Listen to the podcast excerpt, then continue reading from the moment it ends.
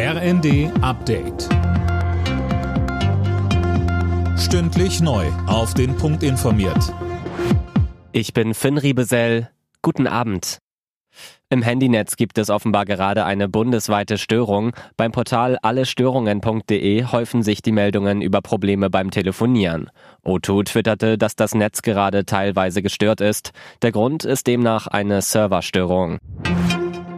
Sozialverbände fordern bei der Auszahlung des Wohngelds mehr Tempo. Hintergrund, das Bauministerium befürchtet eine regelrechte Antragsflut, weil mit der Wohngeldreform deutlich mehr Menschen Anspruch darauf haben. Trotzdem gehen die Caritas davon aus, dass auch einige davor scheuen werden, das Wohngeld überhaupt zu beantragen.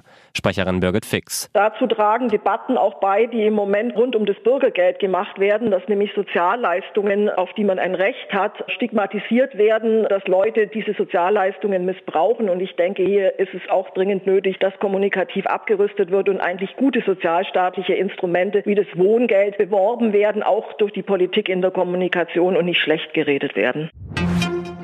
Im Prozess um die NSU 2.0 Drohschreiben ist der Angeklagte zu fast sechs Jahren Haft verurteilt worden. Die Richter am Landgericht Frankfurt sahen es als erwiesen an, dass der 54-Jährige hinter den volksverhetzenden Schreiben steckt.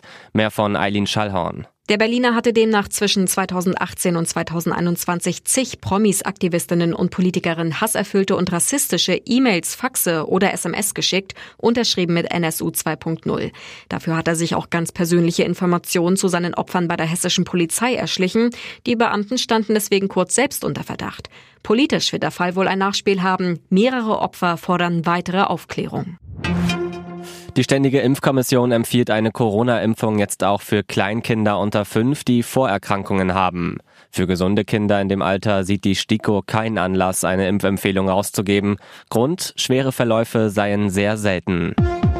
Alle Nachrichten auf rnd.de